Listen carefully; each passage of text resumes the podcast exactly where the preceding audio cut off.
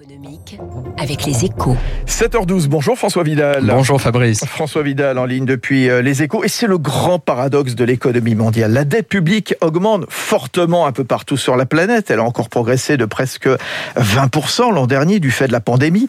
Elle a été multipliée par 4 ces 25 dernières années selon une étude que vous publiez ce matin, les échos. Toutefois, toutefois François, de nombreux économistes disent qu'il ne faudrait pas s'en inquiéter. Alors, c'est quoi Méthode couée ou changement de paradigme? Un peu des deux, Fabrice. Hein. En fait, la crise financière de 2008 et celle du Covid ont radicalement changé la donne sur le marché de la dette publique. Jusque-là, les États s'endettaient auprès des investisseurs financiers en payant un taux d'intérêt censé rémunérer le risque pris par les acheteurs. Un pays en bonne santé ne payait donc pas très cher, tandis qu'un autre en difficulté voyait ses taux s'envoler. Mais ça, c'était avant. Depuis que les grandes banques centrales ont décidé de mettre les taux à zéro et d'acheter en masse les emprunts des États pour s'assurer que ces taux ne remonteraient pas, les grands pays peuvent s'endetter pour pas cher et sans se soucier du placement de leurs obligations.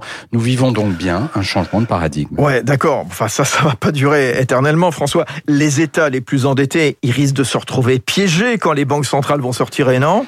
Oui, et la méthode Coué, c'est de Ah bah penser voilà. que ce moment euh, n'arrivera pas ou qu'il sera précédé de l'effacement d'une partie de la dette publique. Ce qui, vous avez raison, hein, est très peu probable. Pour échapper au piège du surendettement, il est donc impératif que la dette bon marché contractée aujourd'hui serve, pri- serve prioritairement à moderniser l'économie.